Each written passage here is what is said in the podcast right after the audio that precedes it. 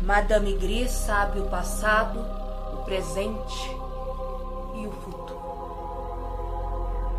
O ano de 1985 mal havia começado, mas Laila havia conseguido se reinventar após enfrentar muitos problemas em sua vida.